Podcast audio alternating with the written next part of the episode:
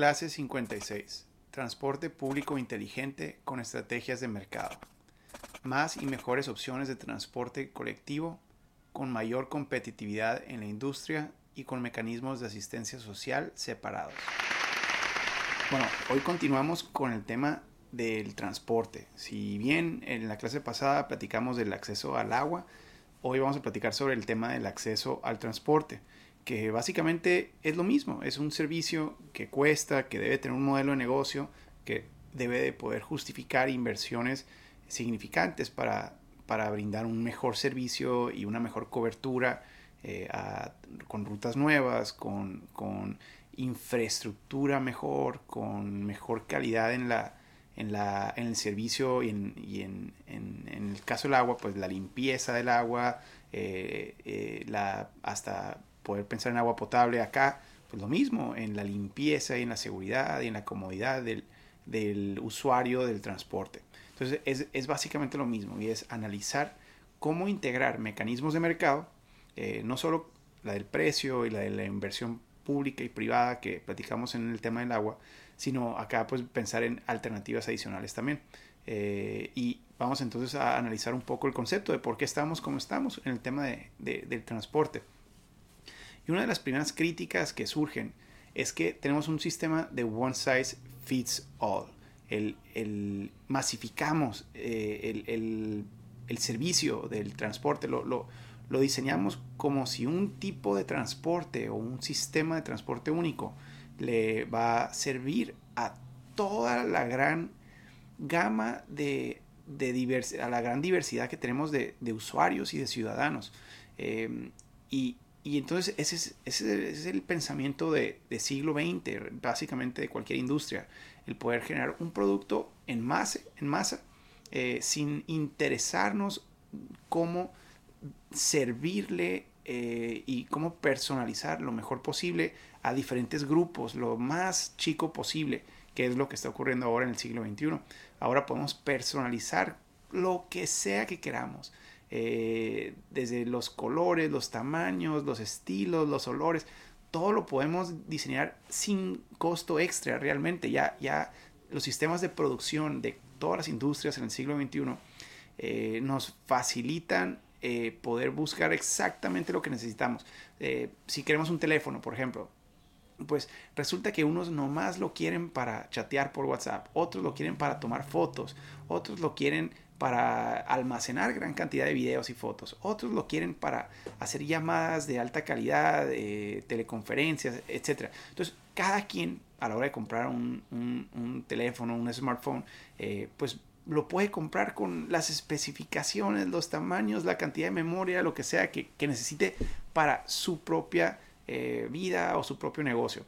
Pues resulta que en el tema del transporte, no. El tema del transporte lo hemos y seguimos en muchas ciudades pensando en, un sistema, un tipo de bus, eh, especialmente dependiendo de la zona en la que te ubicas.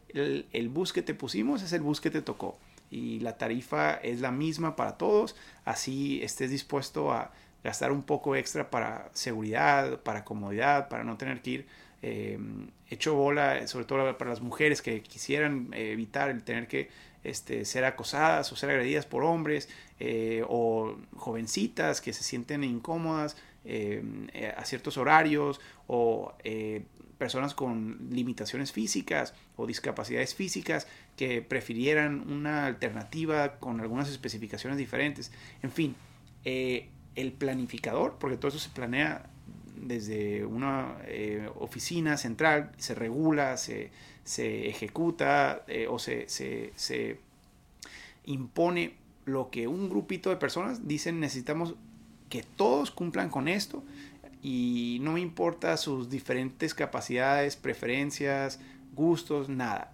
Todos por obligación tienen que hacer esto. Y pues es el pensamiento del siglo pasado, básicamente. Eh, y pues estamos desaprovechando la oportunidad de modernizarnos para dar un mejor servicio. Pero entonces lo que ocurre es que como estamos em, diseñando un solo producto para todos eh, y el, costo em, o, el precio que muchos están en la posibilidad de pagar realmente es muy limitado. O sea, hay sectores de la ciudad o socioeconómicos que no van a poder pagar más de cierta cantidad, 50 centavos o un dólar por, por pasaje. Eh, y si bien les va en muchas ciudades. Eh, bueno, entonces, como muchos no, no pueden pagar más que eso, entonces todos van a tener ese precio. Y a la hora de pensar, igual que el agua en el sistema, eh, pues vemos que, que la fórmula ya no da. La fórmula de esto es lo que me va a entrar porque tengo esta cantidad de usuarios, más o menos, eh, y van a poder pagar este precio. Entonces, esto es lo que me va a ingresar. Eh, y por otro lado, pues no voy a gastar más de lo que me va a ingresar, porque entonces nuestro modelo ya truena. Y más cuando son prestadores del servicio que son privados o son eh, concesiones, que ellos como inversionistas pues compran su propio bus y lo operan y pues ellos tienen eh, que comprar un bus y costos del chofer y de gasolina y de mantenimiento no pueden exceder lo que les va a entrar. Y entonces, pues para ellos está muy sencilla la fórmula. Si me van a entrar tanto, eh, pues no voy a gastar en una eh, en un bus que me cueste más de esto, obviamente, y eso es lógico. en fin, esta es la misma fórmula que estamos pensando, que estamos analizando para poder modernizar, vamos a tener que repensar estas, estas variables para lograr un mejor servicio. Eh, y esto se agudiza aún más cuando tenemos ciudades de una densidad realmente muy baja. ¿Qué pasa cuando tenemos muy baja densidad? Cuando la ciudad está muy desparramada, muy dispersa, es que tenemos eh, menos usuarios por kilómetro cuadrado. Y entonces, para que ese bus que va cobrando por cada persona que se va subiendo, para que eh, sus costos ahora son distancias más largas, es más gasolina eh, y es más tiempo recorrido y son menos personas en promedio subiéndose en cada parada. Eh, entonces, ¿qué significa? Que lo que puede invertirle a ese sistema pues es, es realmente mucho menor que una ciudad donde tenemos a muchísima gente en las paradas disponibles, pues para subirse a estos sistemas de, transporte eh, y entonces el presupuesto es mucho mejor. Entonces la baja densidad agudiza este, esta fórmula financiera de la que estamos platicando en nuestro modelo de negocio. Eh, pero más allá de eso, el reto que quiero, que quiero enfatizar es el tema este de la, de la planeación central inflexible. O sea, cuando diseñamos un sistema de one size fits all desde un escritorio, tratando con la mejor de las intenciones de, generar un, esquema o cierto estándar general para, para todos. Eh, entonces estamos prohibiendo, básicamente eso, eso significa, estamos prohibiendo la innovación. O sea, ya no vamos a, a permitir ninguna mejora posible, porque estamos dictando lo que en este momento creemos que va a ser lo mejor, pero pues va a ser lo mejor por cuánto tiempo. Eh, porque como en todas las industrias, ya no cada año, cada mes tenemos tecnologías nuevas, tenemos eh, materiales nuevos, tenemos sistemas nuevos de organización, de comunicación, de, de, promoción, que nos permiten revolucionar o experimentar con variables que hacen muchísimo más atractivo un servicio que otro. Pero cuando estamos estandarizando todo desde un escritorio y estamos planeándolo por 10, 15, 20 años, como si como si eh, cualquier industria en el mundo real va a ser la misma en 15 años eh, como la tenemos hoy. Eh, pues en el transporte estamos décadas atrasados con ese tipo de pensamiento inflexible. Y eso lo que hace es que prohíbe y castiga la, innovación, o cuando menos no, no, la, no la recompensa. Este, la, la, hace mucho menos probable en su industria.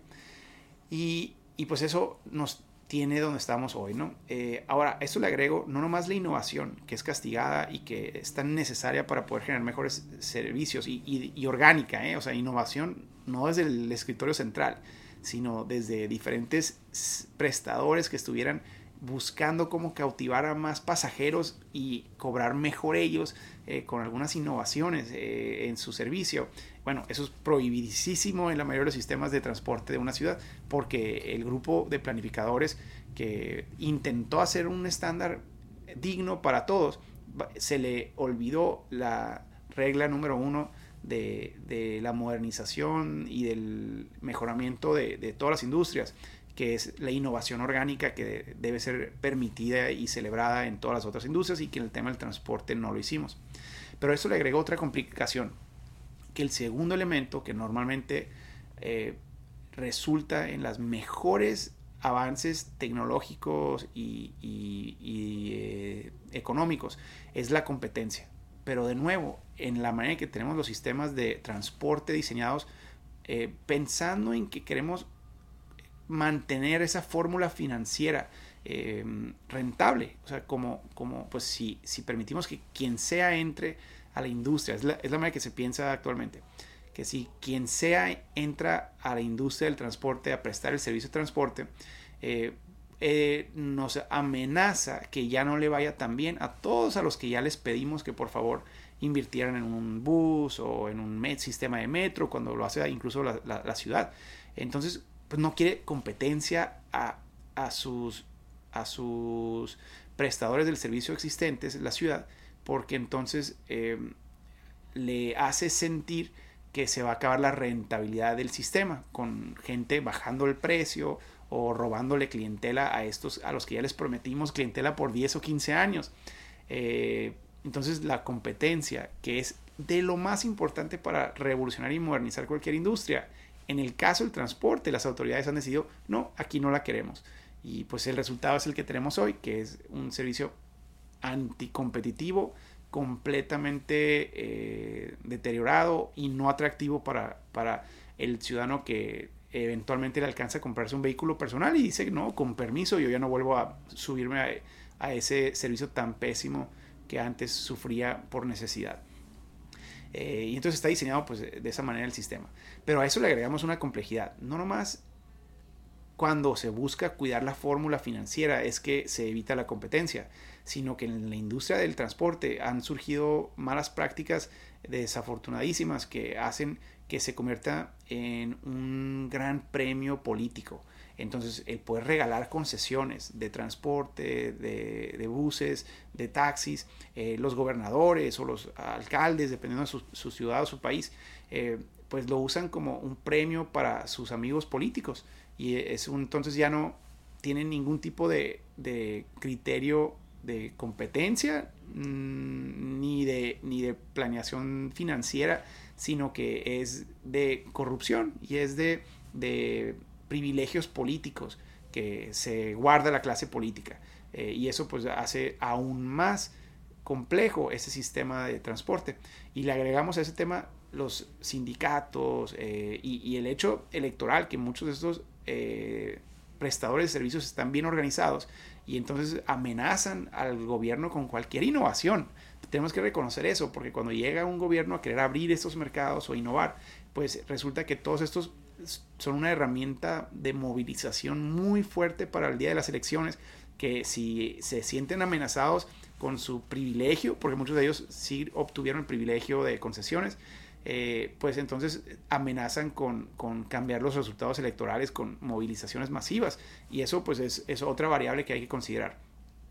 Y al final del día se abre un gran mercado negro, porque resultan situaciones en muchos países donde, donde las concesiones eh, se, se hace tan compleja la burocracia que en vez de mantenerse dentro de la legalidad, muchos de estos prestadores de servicios de taxis y de buses, em, se abre una oportunidad muy grande para que pandillas o, em, carteles de la mafia eh, y de repente mafias de drogas, pero también mafias de transporte, eh, se convierten en una especie de gobierno alternativo, donde ellos cobran y administran el sistema eh, y, entonces usan violencia e intimidación para asegurar que todos entren a su sistema ilegal o, de mercado negro, eh, incluso amenazando hasta las mismas autoridades. Eh, cuando son pues de, crimen organizado o de, de organizaciones delictivas que pues en Latinoamérica siguen representando una amenaza muy, muy grave, ¿no? Entonces, pero ¿qué, ¿qué es lo que quiero enfatizar con esto? Es que todo eso es resultado directo de ese sistema de planeación central inflexible y anticompetitivo que tenemos. Eh, entonces, eh, un grupo de personas en un escritorio pensó que ese iba a ser el mejor modelo de, financiero eh, y tecnológico para el transporte en una ciudad, sin entender cómo funciona la realidad de todas las industrias cuando hacemos cosas tan, tan restrictivas y tan inflexibles, pues resultan en corrupción, mercado negro, mala calidad del servicio y un deterioro acelerado que no le permite adaptarse a los cambios del mundo y a la tecnología eh, nueva que va surgiendo año con año. Entonces necesitamos pensar en alternativas. Eh, lo primero entonces es buscar sistemas. Número uno, y esto le va a doler a muchísimos especialistas del tema de movilidad que ven esto como la, lo opuesto a todo lo que aprendieron, es número uno, fomentar la competencia. Eh, necesitamos una muchísima mayor diversidad de alternativas de transporte. No, no nomás competencia en un tipo de transporte específico. Es decir, no nomás significa meter más taxis. No, no, no. Significa que debe haber muchísimas más alternativas y que debe haber muchísima mayor flexibilidad para que em, el mercado, para que salga un mercado de personas buscando cómo puedo hacer negocio eh, ayudándole a personas a transportarse de un lugar a otro. Y entonces aquí nacen mil, mil tipos de oportunidades de transporte masivo que mueva muchas personas a la misma vez o de transporte personalizado que mueva una, dos o tres personas a la, vez solamente. Y uno de distancias largas, otro de distancias cortas. Todo esto, eh, pues puede haber una infinidad de soluciones, pero eh, en un mercado mucho más abierto, mucho más libre, vamos a encontrar estas nuevas innovaciones. Eh, y, algunas van a funcionar de maravilla, otras van a fracasar, eh, como cualquier industria y cualquier servicio que eh, ocurre en nuestra vida diaria.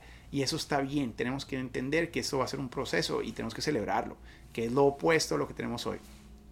Entonces lo siguiente es flexibilizar la tarifa. como vamos a tener muchos más opciones y herramientas de transporte y alternativas y tecnologías, pues unas van a decidir cobrar eh, algo insignificante eh, porque transportan a muchas personas y su costo es muy bajo y otras pueden decidir cobrar una tarifa excesivamente cara. Y un ejemplo que podemos pensar es el caso de los, helicópteros en, en, Nueva York. Ahora que resulta que se dio este nuevo servicio de un tipo de Uber de helicópteros que permite evitar todo el tráfico y llegar a cualquier punto de la ciudad eh, en cinco minutos o menos en, helicópteros a través de puertos de los edificios. Y pues es muy caro, claro.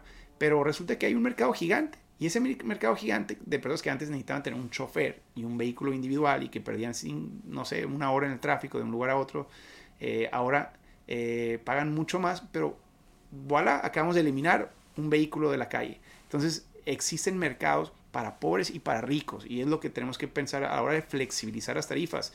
Tenemos que dejar que se experimenten con modelos para que cada sector, dependiendo de su capacidad económica, tenga una oferta muy atractiva de transporte colectivo y no tengan todos que depender del automóvil individual, eh, pero que también eh, muchos de ellos puedan ser completamente inaccesibles para, para otros sectores de menos eh, capacidad económica eh, está bien, no, no todos los modelos tienen que ser para todos y eso es lo que quiero reiterar. No salirse de este concepto de one size fits all porque eso nos está limitando el modelo financiero de esos servicios tanto del agua como del transporte, porque lo mismo dijimos para el agua, si alguien quiere poner una mansión pero está dispuesto eh, a pagar una tarifa excesivamente alta, pues bien por ellos, es más ingreso al modelo de cobro que tenemos en el caso del agua y en este caso en el, caso del transporte. Eh, y lo mismo, no nomás pensando en ricos y pobres, se nos olvida que un gran segmento de la población que está dispuesta a pagar muy bien es el turista. El turista puede ayudarnos a financiar con tarifas bastante elevadas, eh, pero con, eh, con modos de transporte muy curiosos, creativos, turísticos, disfrutables, incluso más lentos, pero con una experiencia eh, que les permite tomar fotografías. Eh, perfecto, eso nos va a ayudar a alimentar este, esta industria, hacerla mucho más competitiva y a generar mejores ingresos para que el sistema entero funcione mejor. Eh, y no pensar en que no, no, pues como, como la tarifa tiene que ser baja por derechos humanos, entonces mejor no, no vamos a nunca a capitalizar sobre estos mercados como los del turismo y, sobre, y, como los de eh, eh, las, em, los empresarios o aquellos que pues antes tenían chofer. No, no, no, pensemos diferente y abramos el mercado mucho más a, alternativas. Ahora, aquí sí, una vez que flexibilizamos esto, alguien puede decir, bueno, pero es que ahora resulta que la tarifa de todos los tipos de servicios, si la flexibilizamos, va a subir a un punto donde algunos grupos específicos ya nadie los quiere atender, nadie quiere servirles a ellos porque ellos no quieren pagar ese incremento. Los demás, a lo mejor encantados, eh, deciden transitar de, pagar ese dólar que antes pagaban a pagar un dólar cincuenta eh, por a, esta línea azul que antes era la roja y ahora esta línea azul que tiene em, vehículos mucho más rápidos y que les ahorran 15 minutos al día y ellos encantados pagaron esa diferencia. Eh, eso es lo que ocurrió cuando flexibilizamos eh, las tarifas, digamos. Pero resulta que aquellos de cierto grupo, de cierto nivel de ingresos, eh, prefería esos, perder esos 15 minutos extras porque a ellos no les alcanza esa diferencia de 1.50. Y ahora se murieron, la línea roja se murió porque ya les quitaste los azules eh, y ya solo con los rojos ya no, a esos prestadores de servicio ya no les costeaba, entonces decidieron eh, retirar esa línea eh, o, ese tipo de servicio, se fueron a otra ciudad o vendieron sus flotillas. bueno, ¿qué hacemos entonces para que ese grupo de la línea azul, perdón, de la línea roja que quedó desprotegido y que ya no tiene cómo llegar de su casa al trabajo porque ya no hay ruta con el dólar que ellos les alcanzaba a pagar, ¿qué hacemos con ellos? Bueno, aquí es donde entra lo que dijimos, recuerden, por eso empezamos con esa clase, hablando de los vouchers, hablando de los vales de asistencia social. Perfectamente bien podemos a esos grupos más vulnerables, eh, y no nomás por su capacidad económica, digamos que unos de esos grupos eh, sean personas con discapacidades, y el tipo de transporte que decida ponerse en la ciudad con la tecnología necesaria para algunas de esas discapacidades más complejas, pues resulta que la tarifa para ellos, eh, ese, para, que, para, que, ese sistema eh, sea atractivo y sea rentable para el inversionista, pues resulta que cobra 3 dólares, no, no, no un dólar y no un dólar 50, cobra 3 dólares. Bueno, a esos grupos que no les alcanza el tipo de transporte que ellos quieren o que necesitan o que prefieren, perfectamente bien podemos subsidiarlos directamente con vales. Entonces, ya no es problema del prestador de servicio, del inversionista, del emprendedor, del transportista.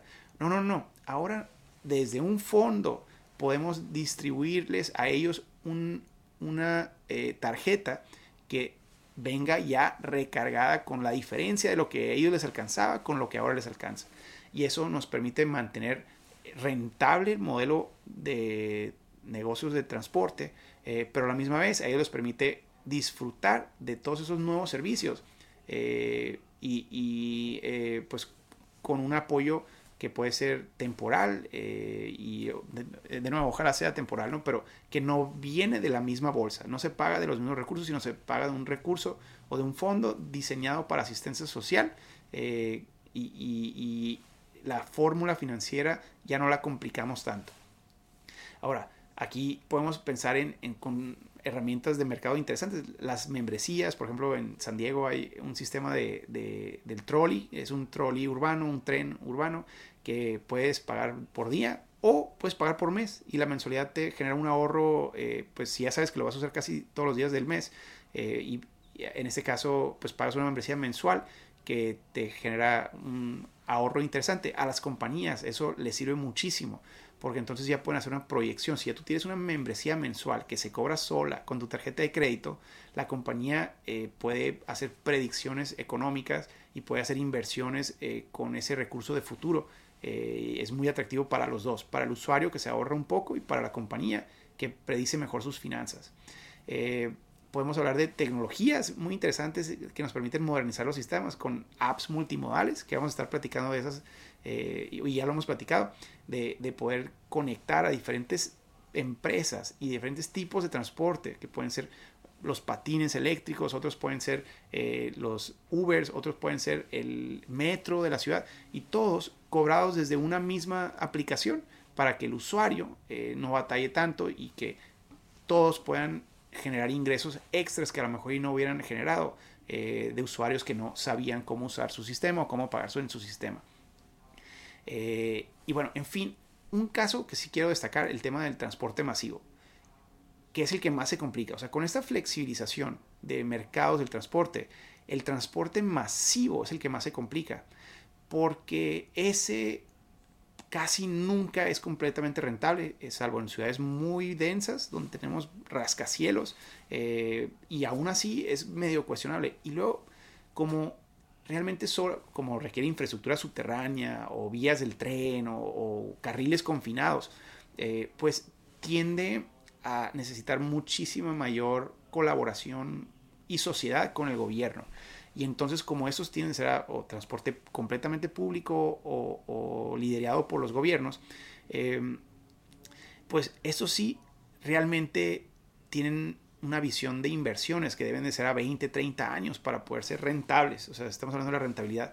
Y entonces estos son los que muchos de estos planificadores centrales habían estado tratando de proteger. O sea, ¿cómo le hacían para, para que estos modelos financieros no sean amenazados con soluciones orgánicas de bajo costo que salgan del, sector privado, como pueden ser los patines eléctricos o los Ubers. El Uber es la gran amenaza de muchos de ellos, digamos, los Ubers Pools y los, los Ubers Vans que ahora están saliendo. Bueno, ¿cómo hacemos que un transporte de calidad masivo, pero de gran inversión, sea rentable eh, en un modelo de transporte mucho más abierto a la innovación y a la competencia? Aquí entran casos bien interesantes. Aquí la, lección aprendida es sobre todo el caso de Hong Kong, que el gran negocio del transporte masivo no es la venta del pasaje. Eh, y esa pues probablemente va a tener que o ser subsidiada si, si ese es su único ingreso eh, o, o, este, o no ser competitiva. Pero el gran negocio del transporte masivo para que pueda competir en un mercado realmente abierto eh, y que alguien se anime a hacer la inversión necesaria para meter túneles y, o rieles o trenes y todo eso, es que el negocio no es la venta del pasaje, no es, no es, no es el, acceso al usuario, aunque ese puede ser un ingreso bueno. El negocio es el negocio inmobiliario. Entonces, ¿qué hicieron en Hong Kong? En Hong Kong, eh, como hemos platicado y lo vamos a reiterar, eh, esta compañía, el gobierno de la mano de, del sector privado, eh, pero hicieron un proyecto completamente autofinanciable, rentable, donde las estaciones del tren eh, las, las, adquirieron los terrenos aledaños y la ciudad les dio toda la libertad para el desarrollo vertical y, y usos mixtos necesario para hacer negocio. Entonces metieron esas líneas del tren que conectan a toda una ciudad a una gran velocidad eh, y que, y que tienen muchos usuarios porque es muy atractiva. Realmente si no han usado el transporte o si no han visto el, el sistema de transporte de Hong Kong, es, asusta lo rápido y lo cómodo que te mueve de un lugar a otro. Eh, pero esta compañía ahora no se dedica a vender pasajes, aunque los vende y le genera un ingreso significante. Un porcentaje muy, muy importante de sus ingresos son los pasajes. Pero su negocio ahora es la venta y la renta de viviendas. O sea, construyen rascacielos donde están las estaciones, donde están las paradas, rascacielos. Eh, y el ingreso de esos, de la renta de esos rascacielos, eh, de oficinas, de vivienda, la mayoría es de, renta, no de venta, es de renta. Pues los ingresos de esos, gracias a que tienen una gran potencial de, de, densidad que les dio la ciudad y también gracias a que como están en la pura parada, la gente que vive ahí no necesita automóviles, entonces a muchísimos les encanta vivir en, esos desarrollos que son muy buenos desarrollos. Y entonces hace que el ingreso principal de esta compañía de, transporte masivo sea inmobiliario, no sea transporte. Y su fórmula es completamente eh, exitosa. Entonces, ese es el tipo de alternativas que tenemos que pensar para hacer mucho más rentable y más competitivo la industria del transporte en nuestras ciudades.